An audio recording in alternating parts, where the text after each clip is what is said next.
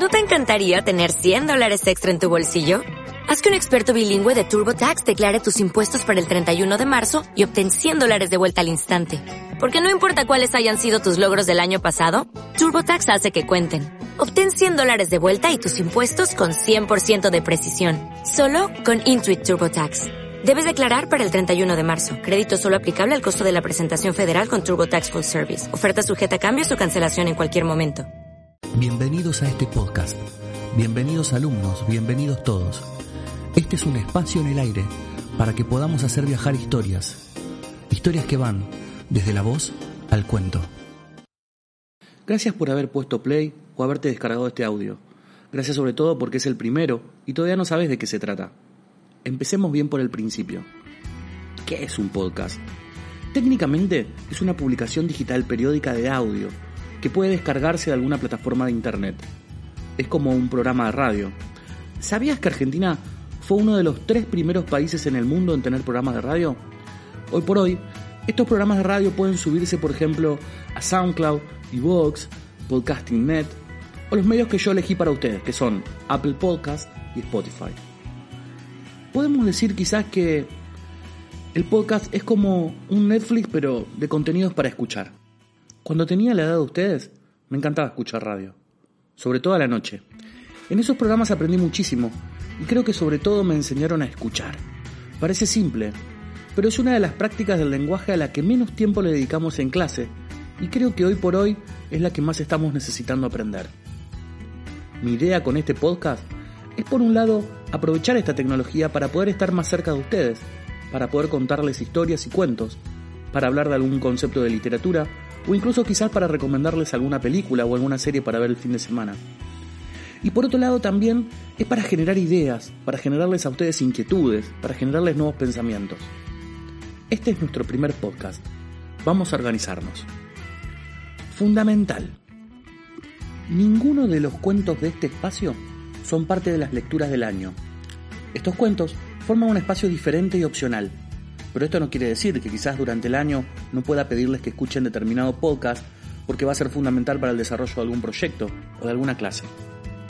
El primer cuento que les voy a leer es un cuento que busca ser de terror. Es un poco escalofriante y raro. Van a escuchar que el narrador no me queda del todo bien. Si alguno se da cuenta por qué, me lo dice la clase próxima. Y ahora sí, vamos con el primer cuento. Muchas gracias por escuchar y espero que les haya gustado la idea. El siguiente cuento se llama El baldío y es del libro La trama del miedo de la autora Olga Drennen.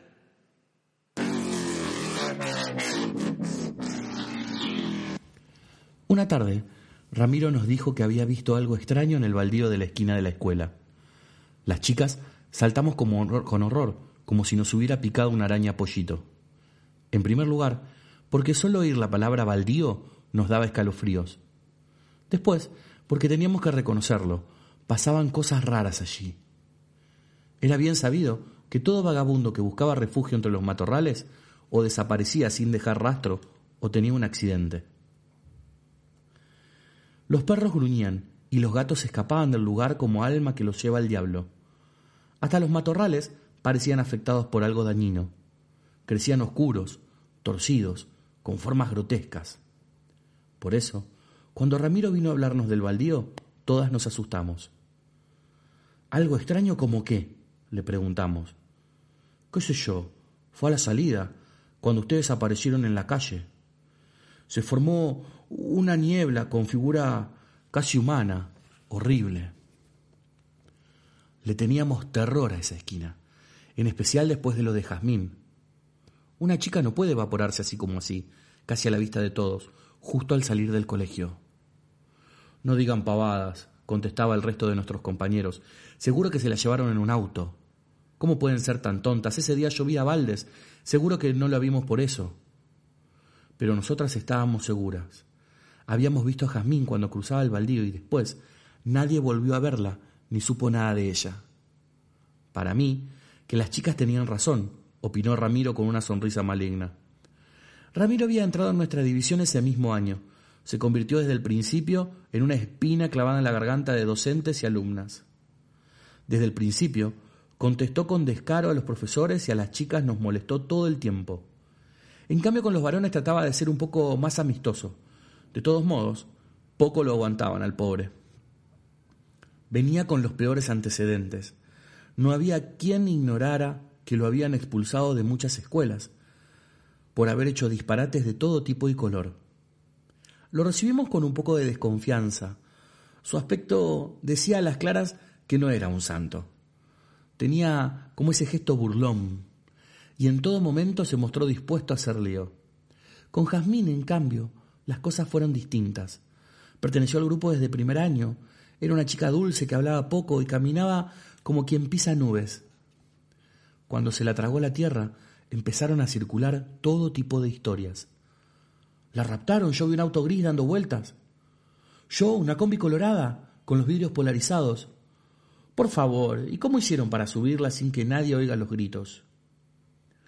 Por ahí un hombre la amenazó y se la llevó a la fuerza. Es el baldío, dijo Ramiro. Y todos lo miramos como si hubiera dicho que él era Napoleón. A la compañera sentada a su lado. Los que estaban cerca vieron cómo ella se ponía pálida a medida que él hablaba. La pobre lo volvió a recuperar el color hasta que tocó el timbre del recreo. En cuanto estuvimos en el patio, lo rodeamos para preguntar qué había pasado. Cuando entré en el colegio y pasé por la dirección, escuché a un policía decir que sospechaban que Jazmín estaba muerta y que su cuerpo no debe estar lejos. La noticia corrió de boca en boca y cuando terminó el recreo no hubo chico ni chica que no supiera lo que había pasado. ¿Y si nos adelantábamos y hacemos nosotros una investigación? Algo tenemos que encontrar, propuso Ramiro.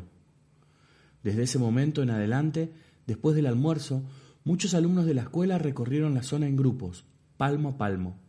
Empezaron la búsqueda por los alrededores de todos los árboles, siguieron en cada jardín y vereda, el club, los edificios vecinos, la escuela, el frente de las casas, el largo y ancho de las calles. Nada quedó sin revisar. Nosotras, en un grupo encabezado por Ramiro, rastreábamos el baldío. Miren, gritó al rato mientras agitaba un corbatín azul como el que las chicas usábamos en el colegio. El corbatín sucio de tierra y pasto que onduló en el viento nos llenó de espanto. Podía ser el de Jazmín, pero nadie podía asegurarlo. Sin embargo, el hallazgo nos animó a seguir con la búsqueda. Pero poco más encontramos que se pudiera relacionar con nuestra compañera. Algún lápiz sin punta, un par de hojas de carpeta que las lluvias pasadas habían borroneado y un bolígrafo colorado. Todo lo demás era barro, tierra, basura y el verde algarrotado de la hierba. Tenemos que llevar lo que encontramos a la policía, propuso una de las chicas. Pero el resto de los compañeros no estuvo de acuerdo. Muchos dijeron que iban a contestar que esas cosas no probaban que fueran de jazmín. Y además, nos van a decir que no metamos la nariz en cosas que no son nuestros asuntos. Mejor nos callamos y seguimos con la búsqueda. Poco duró el entusiasmo. A la semana siguiente los profesores nos avisaron que iban a tomar pruebas y nos vimos obligados a dejar de lado toda investigación. ¿Y quién fue el único que no quiso estudiar? Ramiro, por supuesto. Empezó a llegar tarde. Sus notas bajaron hasta el fondo del mar y en los recreos no hablaba con nadie. Poco a poco dejó de ser el chico rebelde y revoltoso para convertirse en otro diferente del que había sido.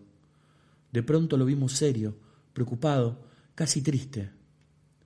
Hoy, dijo una mañana, vi la niebla con forma horrible otra vez. Chicas, no pasen solas por ahí. Soltamos una carcajada más que ruidosa. No, esa vez no iba a asustarnos. Al escucharnos, él, en lugar de hacer un gesto burlón de siempre, se dirigió cabizbajo a buscar un libro de naturales a la biblioteca. Ese no es Ramiro. Para mí que tiene un doble, dijo una compañera tentada de risa. O nos prepara una de sus bromas macabras o está enfermo, dijo otra. Cuatro días después, el viernes, a Ramiro se le ocurrió proponernos la loca idea de que fuéramos en grupo al baldío, al anochecer. Le contestamos que no, por supuesto. Bueno, entonces voy solo, dijo al ver que nadie aceptaba. El lunes, una ráfaga de noticias y de angustia nos sorprendió. En cuanto entramos, nos pidieron que nos reuniéramos en el patio era una mañana nublada, hacía frío. La directora hizo un gesto a los chicos encargados de izar la bandera para que no la enarbolaran y nos pidió silencio con la mano. No supimos por qué, pero esa vez acatamos la orden de inmediato. Cuando todos estuvimos callados y quietos, carraspeó. Chicos, dijo con una voz que nos heló la sangre, tengo que darles una mala noticia. Apareció Jazmín, mejor dicho, el cuerpo de Jazmín. Al escuchar la noticia, un murmuro de espanto que creció en el patio hasta convertirse en grito. Estaba muerta. Pero hay algo más, dijo la directora con gesto angustiado. La policía también encontró los restos de Ramiro. Parece que el viernes a la noche salió de su casa y nunca más volvió. Nos informaron que los dos chicos estaban completamente cubiertos de tierra en el baldío. Al escucharla, no pudimos más que pensar en nuestro compañero había estado en lo cierto. Algo raro pasaba en el baldío. Ramiro no mentía. Mientras nos mirábamos sin entender, la directora agregó algo más que nos llenó de horror. Jazmín y Ramiro tenían las manos apretadas, como quien quiere defenderse de algo terrible. Desde entonces, si por casualidad alguno de nosotros dirige la vista hacia el baldío, enseguida desvía los ojos. Es por el miedo a encontrarse al igual que Ramiro, con una niebla inhumana y atroz. Gracias por escuchar el cuento. Puedes compartirlo, puedes pensarlo, hacelo tuyo. Un abrazo nos vemos en clase.